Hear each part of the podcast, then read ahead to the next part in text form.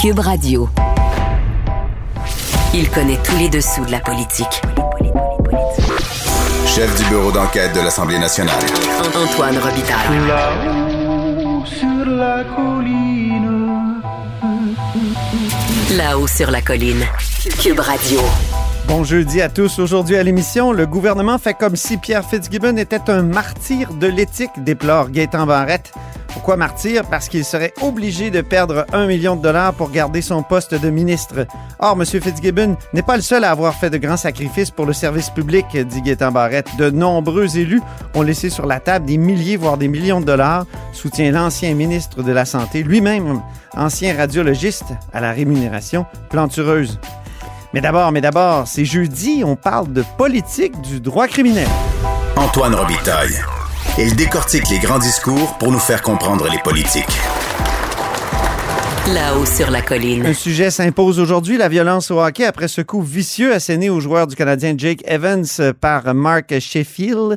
J'ai toujours de la misère à le prononcer. Hier soir, euh, donc, euh, et on en discute avec Maître Nada Boumefta, notre chroniqueuse, avocate en droit criminel et droit de l'enfance. Bonjour. Bonjour. Tout un choc hier en voyant ça à la télé. Ah oui, vous l'avez vu aussi, Nada?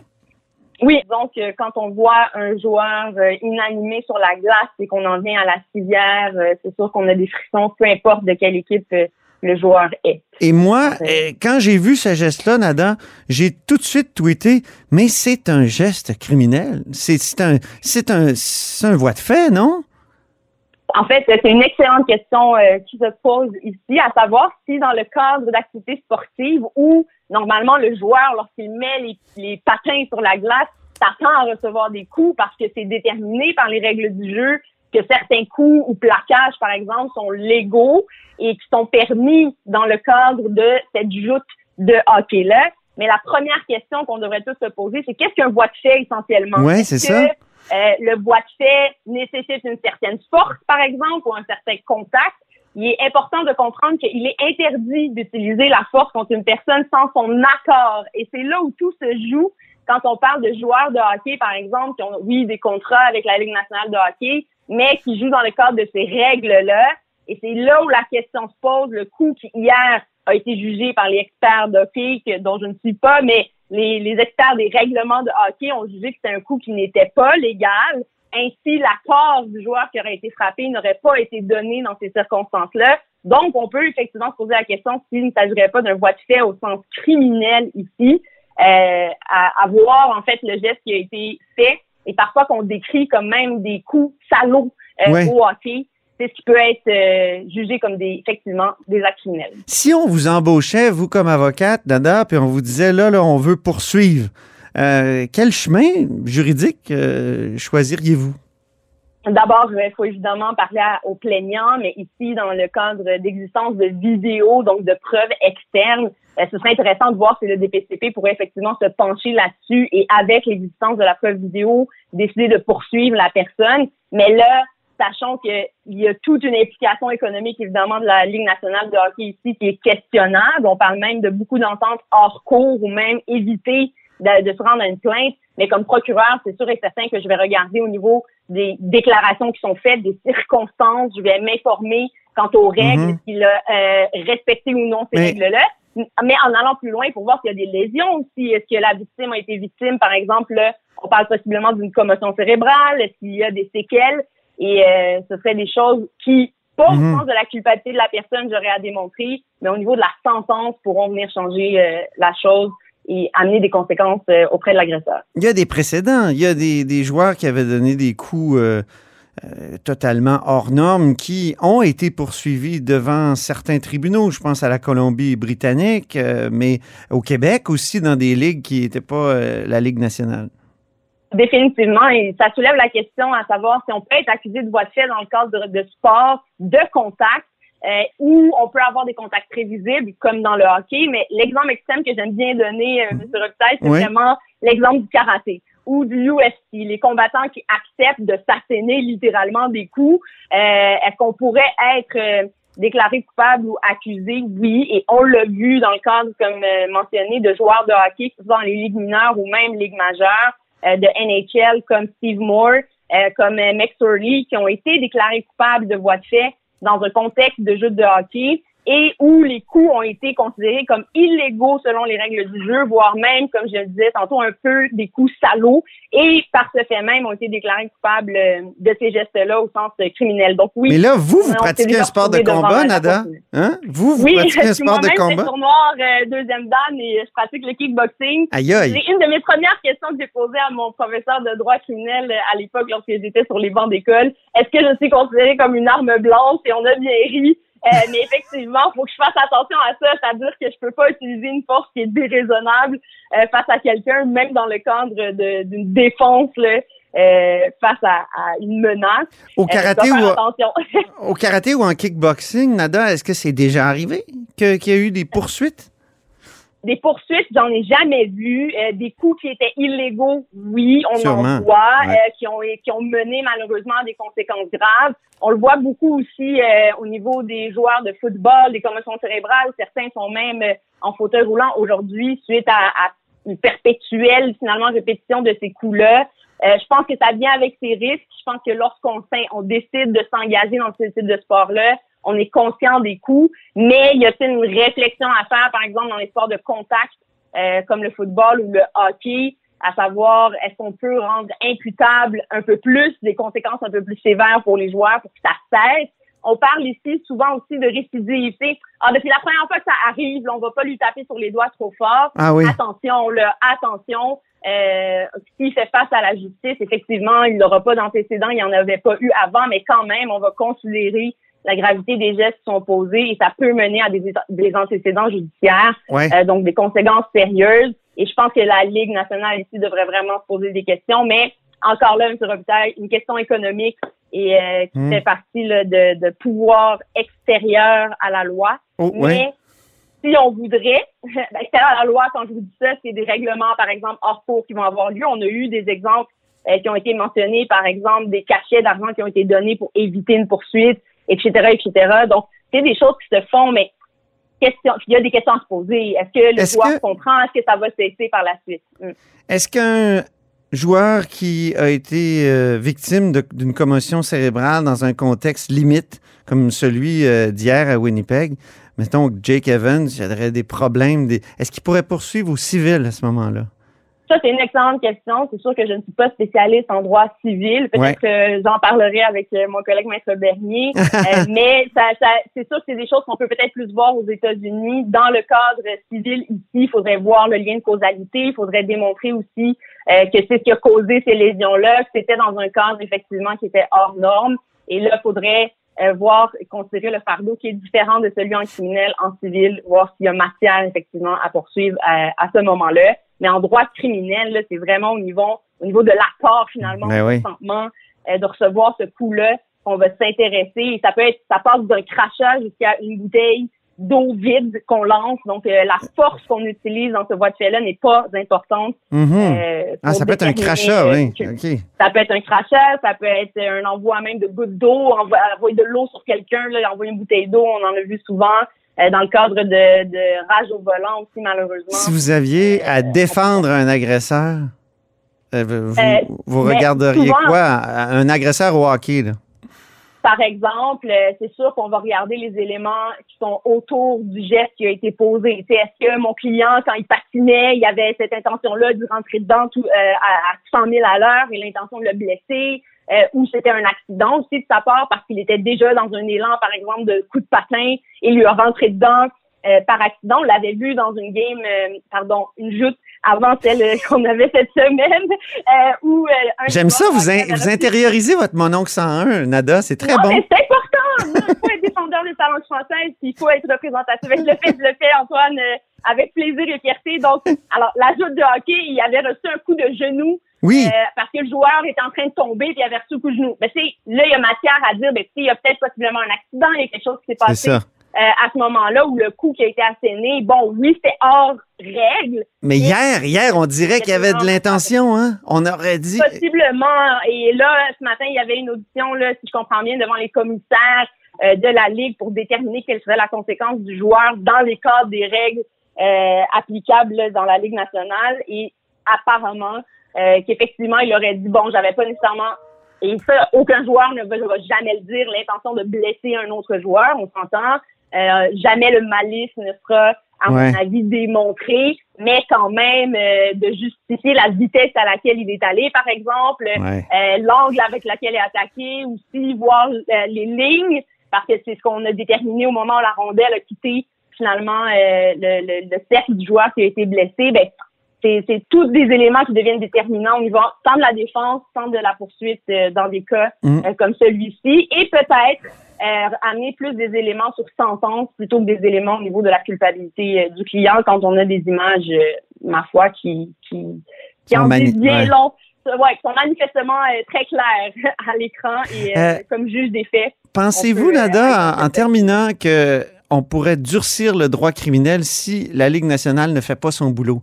On pourrait donc dire euh, que euh, on pourrait peut-être limiter voie de fait dans un, contexte sportif. Est-ce que ça, serait possible, vous pensez?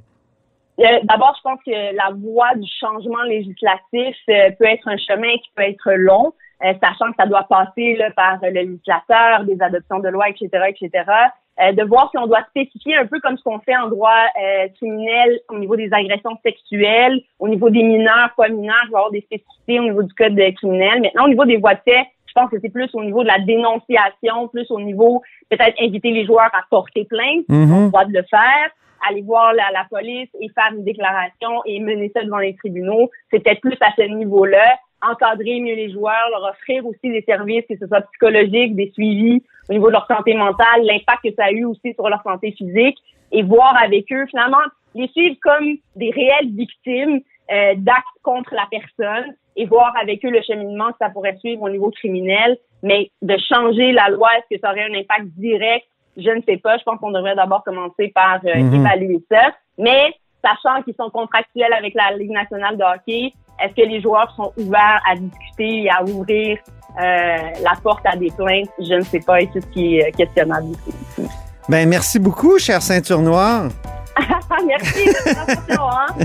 Là, vous le savez, vous êtes avertis. C'est ça, oui, on va faire attention. Merci beaucoup, maître Nada Boumefta, avocate en droit Merci criminel, beaucoup. les droits de l'enfance et ceinture noire en karaté et en kickboxing ou en karaté? En karaté, c'est Ok. tout le monde donne en karaté. OK, parfait. Merci, salut. Merci.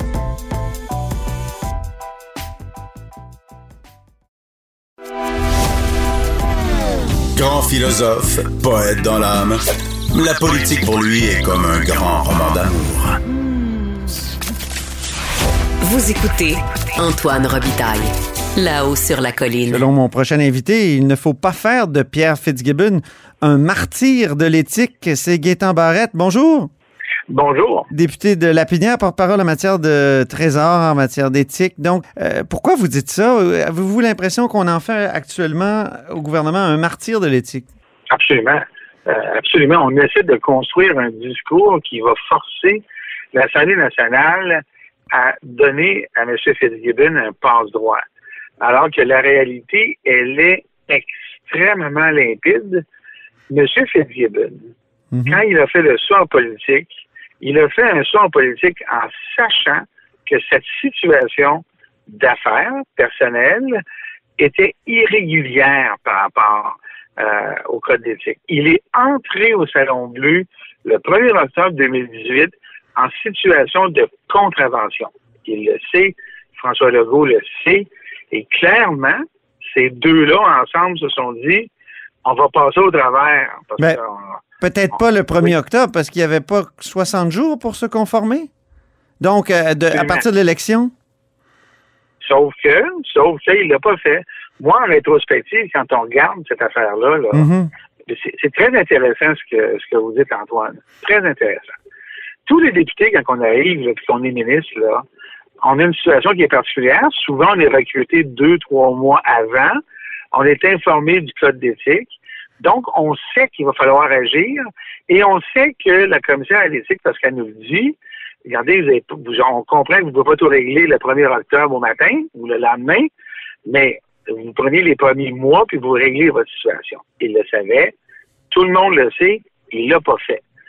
Et c'est pour ça que je dis que lui, là, son comportement par la suite fait la preuve que il s'est dit avec François Legault, on va passer au travers. Malheureusement, il a perdu son pari.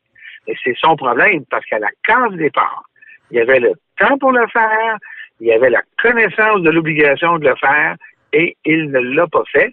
On connaît la suite. Euh, son comportement méprisant et arrogant envers la commissaire, euh, le premier ministre qui fait la même affaire.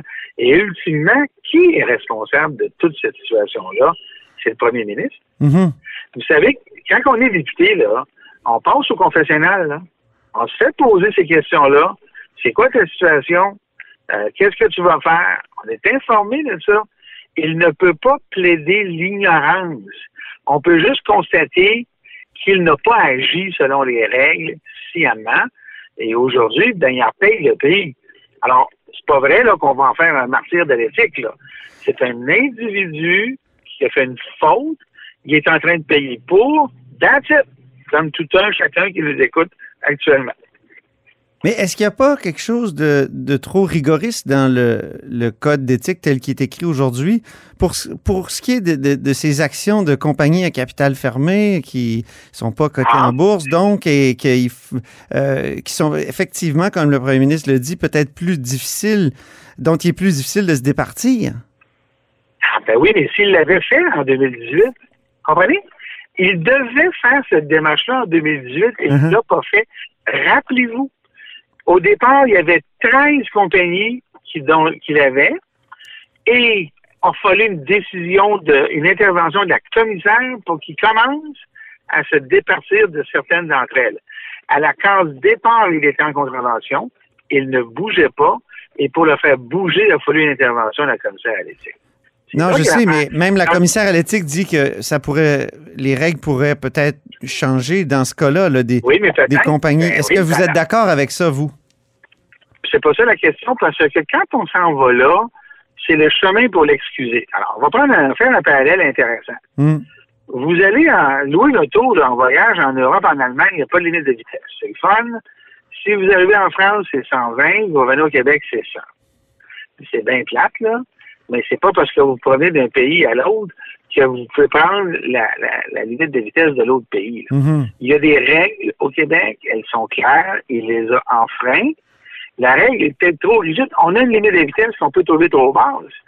100 km heure, c'est une limite de vitesse assez basse avec les autos d'aujourd'hui, là. Bon, elle est, elle est comme ça, la limite de vitesse au Québec. On vit avec. Maintenant, on la trouve trop basse. Ça veut pas dire qu'on peut aller devant le juge et dire, Monsieur le juge, vous savez, en France, là, c'est 120, des fois 130 km heure sur l'autoroute. Vous devriez faire comme ça, puis annuler ma contravention de 130 km heure. Ben non. La règle Mhm. est comme ça. Bien sûr. Alors, c'est ça sa situation, en fait, Gibbon. Monsieur Fitzgibbon dit que. je le répète, Oui. Il dit, lui, il dit que s'il vendait à escompte, comme il est écrit dans le rapport, euh, il, il perdrait un million de dollars. Là. C'est une estimation. Ah, ça, euh, là, au, au ça, cabinet de M. Fitzgibbon, on m'a bien dit que c'était des comptables ne s'étaient pas penchés là-dessus, même si M. Legault est un comptable et a participé à la discussion. Mais quand même, un million de dollars, là, certaines personnes disent c'est beaucoup là, pour faire de la politique. Là, vous avez eu une bonne réponse intéressante ce matin. Vous avez dit il y a bien du monde qui ont laissé beaucoup d'argent sur la table depuis quelques années. Euh, et Oui, vous, exactement. vous, combien vous avez laissé sur la table? Parce qu'on sait que vous avez eu une bonne prime de, de départ, ça, on, l'a su. Euh, mais combien vous avez laissé sur la table? La, la prime de, la prime de départ que j'ai eue chez moi, euh, c'est l'équivalent du capital que j'aurais accumulé dans un régime de pension. C'était public, c'était connu. Mhm. Vous savez, quand j'ai quitté la position, j'avais pas de pension. J'étais un employé sans pension. Euh, vous savez, vous, là, si vous êtes un employé, vous êtes un employé du Journal de Montréal. Mhm. Le Journal de Montréal accumule à votre nom un capital, puis si vous partez, vous partez avec. C'est comme ça que ça marche la loi. Que Vous avez probablement vous-même, là, pour votre pension aujourd'hui, un capital de l'ordre d'un million de dollars.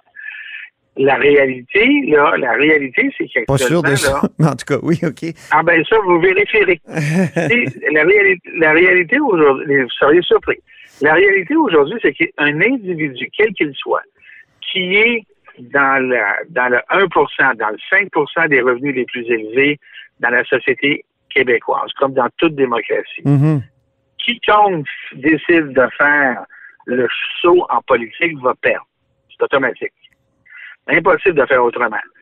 Christian Dubé, qui était à la caisse de dépôt, son, son, son, son, son revenu a déjà été publié dans le passé. Ouais. Lui, à chaque année, il laisse au minimum 1,5 million de dollars sur la table. Il a choisi le service public. Il savait que pendant les quatre années où il allait être ministre, il allait avoir une baisse de revenus de temps qu'il aurait eu s'il était laissé à sa job. Il n'a pas été mis dehors. Là. Le ministre délégué, là, Dr. Carman, on connaît son revenu, là, c'est connu, c'est public, ces moyennes-là. Mhm. À la fin de son mandat, il va avoir laissé sur la table un million de dollars. C'est le prix à payer pour aller dans le service public. Éric Girard, le ministre des Finances, combien vous pensez qu'il faisait comme vice-président à la Banque nationale? Combien ils peuvent gagner, le vice-président de la Banque nationale? Ah, le vice-président, ça doit gagner facilement 300, 350, 400. Là. Mhm. Alors, lui laisse sur la table, par choix, un montant d'argent pour aller dans le service public. Fitzgibbon nous arrive aujourd'hui avec François Legault, puis il dit Ah ben là, moi je vais perdre parce que j'ai pris un risque de pas me de me conformer au code d'éthique, puis là, ben c'est pas correct. Ben voyons.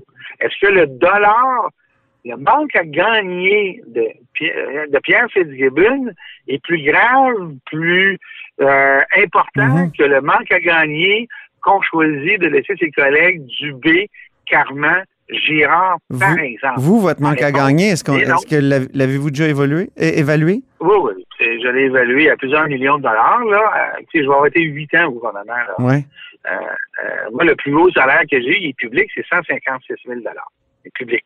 Aujourd'hui, je gagne à peu près 110, 115. Mhm. C'est ça que je gagne. Ben, radiologiste, là, aujourd'hui, dans ma surspécialité de radiologie d'intervention, là, j'aurais pas gagné en bas de 8 900 000 par année. C'est ça.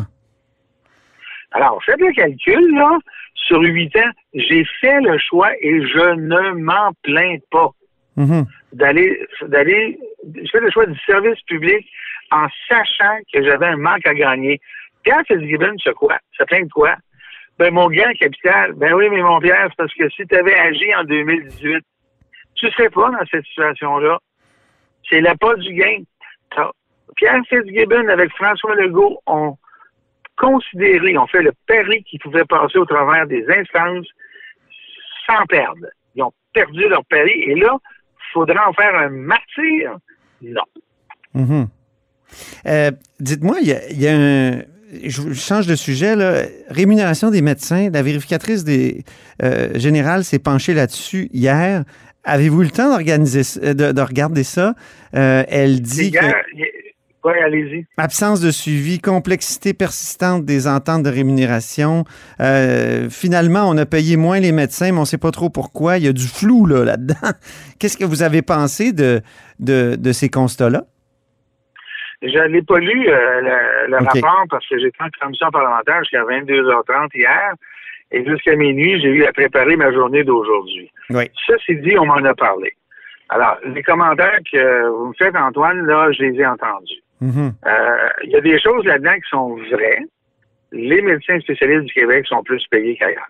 L'ICIS a raison là-dessus, mais je l'avais dit ça avant. Il n'y a Mm. pas de nouveauté là-dedans. Pour ce qui est de la complexité des ententes, c'est sûr que ce n'est pas un environnement comptable habituel et c'est très difficile pour un vérificateur de comprendre ce qui se passe. Je comprends que c'est difficile. Euh, on me racontait que la vérificatrice faisait référence à l'entente initiale de 76, je pense, sur laquelle on ajoute des choses. Mais oui, mais c'est le même principe que les conventions collectives. Ils ne changent pas beaucoup de conventions. Un petit bout de plus là, un petit bout de plus là, mais c'est vrai que dans ce domaine-là, c'est complexe. Il y a deux choses qui sont vraies, OK? Mhm. Euh, en fait, trois. Un, il gagne trop. Deux, l'argent que le gouvernement devait aller chercher, il n'est pas allé chercher. Et ce que les gens ne savent pas, je ne sais pas si la vérificatrice l'a mis dans son rapport, mais la FMSQ d'aujourd'hui renie sa signature sur les montants à retourner au gouvernement. Ça, c'est leur position d'aujourd'hui. Ça, en soi, c'est un scandale. Mhm. Alors, il y a des choses qui sont tout à fait euh, discutables. Elle a raison, puis moi, je les ai déjà dites. Il n'y a pas de surprise pour moi là-dedans, mais le gouvernement n'agit pas. Oui. Il y a un contrat, il y a une entente, c'est signé, il n'agit pas. Et là, euh, à la fédération, moi, on me dit qu'on ne renie pas la signature. Ah ben, moi, je peux vous dire une affaire. J'ai encore mes contacts dans dans la salle. là, Oui, oui. dire. je me le fie sur vous. président est dans la salle puis il a dit, moi, j'ai pas signé ça, puis euh, on, on, fera pas ça. Oui, oui. Euh, pour revenir à la notion de conflit d'intérêts, il y a des gens là, qui écoutent, qui vont dire ben Barrette, il, il était d'un bord de la, de la table de négo, il est devenu ministre, il était de l'autre, il a été de l'autre bord, donc il y a comme une présomption de conflit d'intérêts. Et puis il travaillait peut-être pour sa gang, on a entendu ça beaucoup, même si je sais bien Ben, que peut-être que vous, vous avez essayé de, de, de les, de les contraindre, puis là vous me dites ce que vous venez de me dire. Euh, conflit d'intérêts, est-ce que c'est juste pour les gens qui ont des qui ont, qui ont un capital comme ça, comme M. Fitzgibbon, ou, ou c'est des gens de profession comme vous, ou même, on pourrait dire, là, il y a David Wissel l'autre fois qui me disait, les, les avocats euh, aussi, ils, ils prennent position sur des, des sujets qui les concernent comme, comme euh, personne d'une profession. Euh, euh, que, que répondez-vous à ça? correct, ça? Moi, moi, moi, moi, moi, cette question-là ne me vexe pas et ne m'affecte pas. OK. Pourquoi? Vous regardez, permettez-moi d'en glisser, je ne sais pas si c'est- mon historique. J'allais dire mon track record, mais c'est mon historique, c'est le bon mot en français. Attendez-vous à mon historique. Mhm. Vous allez constater que, parce qu'un conflit d'intérêt, il faut définir c'est quoi. Un conflit d'intérêt, c'est quand on prend une décision qui nous avantage ou avantage un proche. Famille, ami, peu importe, sa compagnie. C'est quand on pose un geste, lorsqu'on est dans une décision de pouvoir qui nous avantage ou avantage les gens de notre entourage. Voilà.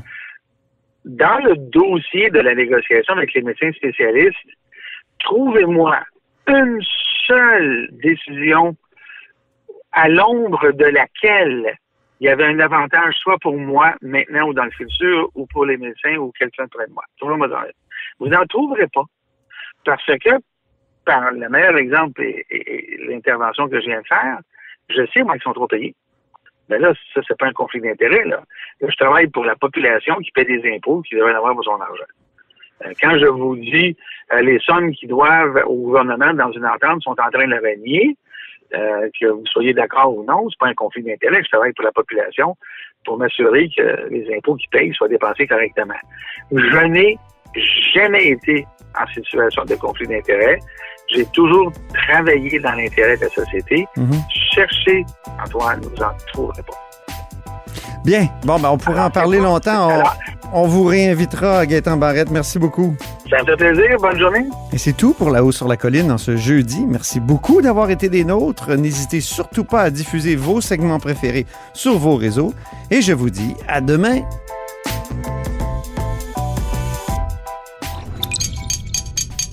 Cube Radio.